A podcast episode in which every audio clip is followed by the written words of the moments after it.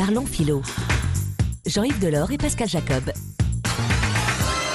Bonjour Pascal. Bonjour Jean-Yves. Une petite histoire véridique.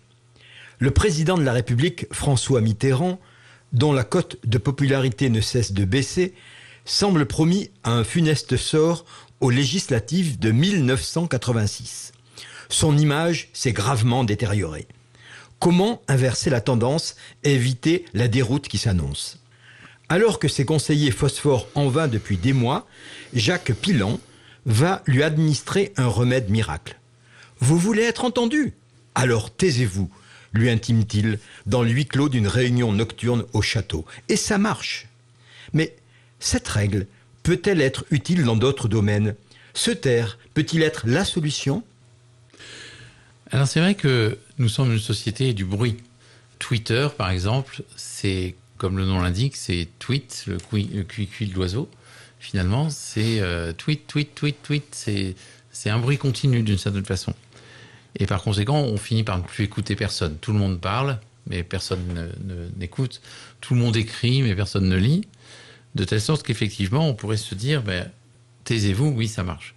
Ça a marché à l'époque parce que, euh, au fond, celui qui se tait, euh, eh bien, prend la posture du sage, celui qui est au-dessus de la mêlée, celui qui ne parle pas.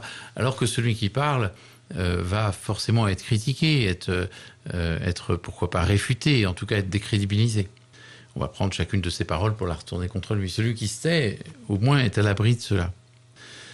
Et le fait est qu'on gagnerait peut-être euh, en politique, comme dans d'autres domaines, à, retrouver un peu plus de silence, un peu plus de, réflexion.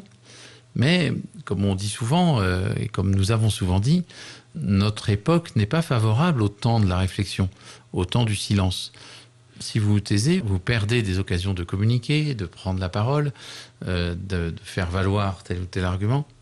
Et par conséquent, vous vous dites, mais je suis en train de perdre du temps, je, lâche prise sur les événements. Et donc, l'accélération des choses fait que finalement, se taire, c'est disparaître d'une certaine façon aujourd'hui. Peut-être que ça n'était pas autant du temps de Mitterrand. Mais même aujourd'hui, on constate que euh, certains hommes politiques qu'on n'entend pas du tout gagnent soudain en cote de popularité. On a des exemples assez, assez frappants aujourd'hui.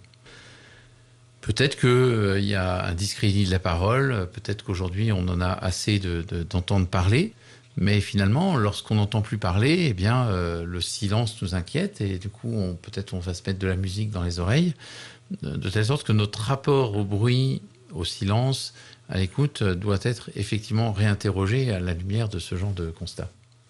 Merci Pascal.